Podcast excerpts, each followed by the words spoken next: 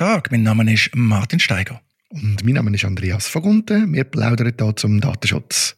Andi, ich werde mit dir heute einen Fall aus Deutschland aufnehmen. Und zwar einen Fall von einem Rechnungsbetrug per E-Mail und in der Folge dann eine Entscheidung vom Oberlandgericht Karlsruhe über die Sicherheitsvorkehrungen beim Versand von E-Mails im geschäftlichen Verkehr. Andi, sagt dir das Stichwort Rechnungsbetrug E-Mail etwas? Ehrlich gesagt nicht. Nein, ich habe noch nie äh, selber direkt damit zu tun gehabt und ich habe jetzt auch gerade keine Idee, was das könnte sein, was man da damit machen kann. Ja, ich finde es gut, dass du keine betrügerische Rechnung verschickt. Nein, der Hintergrund ist äh, folgendes. Man hat eine Geschäftsbeziehung und da werden ja Rechnungen verschickt, beispielsweise als PDF per E-Mail. Und dann bei der einen Rechnung, die du überkommst, hat sich jemand eingeklinkt, hat äh, typischerweise äh, den Mail-Server vom Absender gehackt oder ist einfach sonst irgendwie eingestiegen, zum Teil auch so manipulierter Domainnamen. Aber für dich als Empfänger ist es nicht so einfach zu sehen, allenfalls, dass die Rechnung eben nicht von deinem Vertragspartner kommt. Die Rechnung sieht ganz unauffällig aus, aber die Kontonummer ist eine andere. Und du zahlst dann die Rechnung und denkst, sie ist erledigt. Und irgendwann kommt eine Zahlungserinnerung von deinem Vertragspartner. Und der stellt ja nicht so amused, dass du mitteilst, du hättest ja schon gezahlt aufgrund von seiner Rechnung. Ah, das ist interessant. Also, das habe ich jetzt noch nie direkt so gehört und hoffentlich auch noch nie erlebt. Beziehungsweise hat sich noch niemand von meinen Geschäftspartnern gemeldet und gemeint, ich habe Rechnungen noch nicht gezahlt. Aber da muss man in dem Fall sehr vorsichtig sein, wenn man da Rechnungen per PDF bekommt und einfach zur Zahlung weitergeht. Ja, da muss man aufpassen. Grundsätzlich auch bei Papierrechnungen können das Gleiche gemacht äh, werden. Die können gefälscht sein, etc. Also da muss man wirklich gut anschauen. Wobei eben, es ist immer so das Thema, ja, wie kann man überhaupt anschauen? Also wenn man Zweifel hat, dann muss man halt Rücksprache nehmen über einen unabhängigen Kanal. Eben, ich habe es auch schon erlebt, dass damit quasi manipulierter Domainname geschafft wird, so, wo man dann wirklich nicht sieht, dass ein anderer Domainname ist. Aber meistens geht es schon, ich sage mal, auf eine Art von Hack zurück. Also irgendeine dritte Person hat Informationen über die Rechnungsstellung, die sie nicht haben das ist das. Und dann kommt es zum Teil zu Auseinandersetzungen, weil eben der, der doppelt soll zahlen ist nicht glücklich. Er sagt, ich habe ja schon gezahlt und der gibt ihm gerne einen Absender die Schuld. Und um das ist es dann gegangen, da in Karlsruhe vor dem Oberlandgericht, vor dem OLG. Es ist letztlich auch eine schöne vertragsrechtliche Frage, ein Kaufvertrag. Das Gericht hat dann entschieden, ja, der Kaufvertrag ist nicht erfüllt, wenn man an einen Dritten zahlt, also da an Cyberkriminelle. Das klingt jetzt vielleicht nur banal, aber ist eben gar nicht so einfach, wenn man sich das Ganze überlegt, weil eben es geht wirklich darum, hätte der Absender dann müsse Sicherheitsvorkehrungen treffen, dass es eben gar nicht hätte können passieren. Da sind dann verschiedene Themen in dem Verfahren. Der Empfänger hat zum Beispiel gesagt, ja, der Absender hat nicht das sogenannte Sender Policy Framework SPF verwendet. Das ist so ein Standard. Ich sage jetzt ganz vereinfacht gesagt, man tut die E-Mail signieren und äh, man sieht dann eigentlich, äh, dass es vom Absender kommt, der das behauptet. Das ist aber sehr stark vereinfacht. Andi, SPF aus deiner Sicht Standard bei E-Mail? Finde ich schon, ja. Müsste eigentlich Standard sein, wenn man heute äh, E-Mail-Infrastruktur einrichtet. Auch weil man ja sehr oft von verschiedenen Plattformen aus E-Mails verschickt mit dem eigenen Domain. Und dann brauchst du das eigentlich auch zum sicherstellen, dass du nicht in den Spam-Folder gelangst.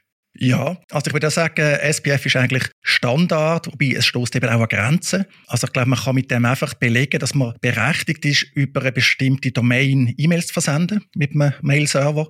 Äh, viel mehr nicht. Also jetzt, wenn man jetzt die E-Mail zum Beispiel äh, würde manipulieren, also der Domainname, der für die E-Mail verwendet wird, dann könnte das perfekt mit SPF abgesichert sein und man würde es nicht merken. Aber äh, das OLG hat dann eigentlich gesagt, ja, es äh, gibt keine berechtigte Sicherheitserwartung vom Verkehr, also vom Geschäftsverkehr, dass das Unternehmen im E-Mail-Verkehr das SPF verwenden ist sicher sinnvoll, aber ich sehe das eigentlich auch mehr als Schutz davor, dass man unnötige Spamfilter landen. Gut, SPF, fast der komplizierteste Punkt. Dann ist vorgebracht worden, ja, die PDF-Datei mit der Rechnung, die sei nicht verschlüsselt gewesen, also nicht mit einem Passwort geschützt gewesen, die Rechnung. Macht das für dich Sinn, Andi? Nein, definitiv nicht. Also das wäre eine Katastrophe, wenn das Standard für wäre, dass man PDF-Rechnungen würde mit Passwort äh, versehen. Stell sich nur vor, wer da die alle muss anschauen, also in einem Betrieb, oder? Du musst die können weiterschicken, jemand anderes muss die verarbeiten. Jedes Mal der Passwortschutz. Du kannst alles vergessen, was heute im Moment an Prozess, automatisierten Prozess läuft. Das kannst du nicht brauchen. Das wäre eine ganz komische Forderung.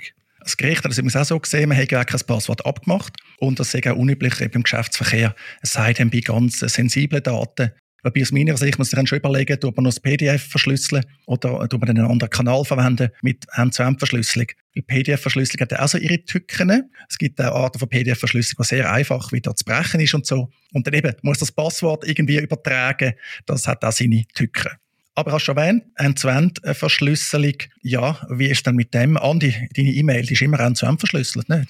Genau, natürlich. Ich, kann, äh, ich arbeite nur mit Inka-Mail und mit anderen so Systemen.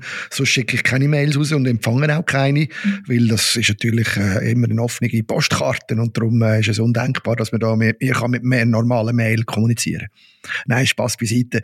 Ähm, klar, eben, wir haben auch schon das Thema gehabt, mehrmals in den Podcasts und in äh, anderen Fällen. Es ist so, dass die E-Mails ja grundsätzlich verschlüsselt sind auf der Serverebene und die ganze sogenannte End-zu-End-Verschlüsselung beim E-Mail-Client ist einfach ein Pain, funktioniert nicht und darum mache ich das auch nicht. Ja, genau, das ist nicht üblich. Übrigens auch mit Inka-Mail äh, kann man glaube ich nicht davon ausgehen, dass es end-zu-end verschlüsselt ist. Also Inka-Mail wieder von der Postbetrieb ist ein Intermediär, ein Intermediär eigentlich wie sonst ein Mail-Provider eben standardmäßig, wenn es mal recht ist, ist einfach die Verbindung zu Inka-Mail, also typischerweise über den Browser, weil Integrationen gibt es äh, nur, glaube ich, für Outlook. Also für die meisten äh, Mail-Tools gibt es gar keine Inka-Mail-Integration. Aber ja, Verbindungen von und zu der Post oder zu Inka-Mail sind verschlüsselt. Und da muss wieder der Post vertrauen, genauso wie man anderen Intermediären muss vertrauen. Und eben, du sagst richtig, wir haben das Fernmeldegeheimnis, wir haben das Datenschutzrecht, wir haben Geschäftsgeheimnis und, und, und.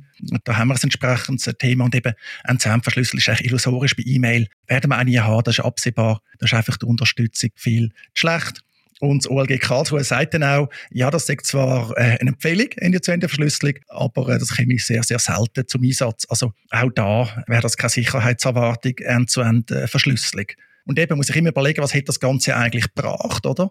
Also wenn du einen Angreifer hast, dann könnt ihr natürlich all die Massnahmen grundsätzlich auch aushebeln. Jetzt haben wir jetzt einmal diese Seite gesehen, oder? Also man kann am Absender da, finde ich, auch zu Recht keinen Vorwurf machen. Der Absender hat aber auch noch mit Sachen argumentiert, die ich ein bisschen kurios finde. Zum Beispiel hat dann der Absender gesagt, ja, das Mailkonto, das sei mit einem Passwort geschützt, das zwei Personen im Betrieb kennen und das werde all zwei bis vier Wochen geändert und der andere Person mündlich mitteilt.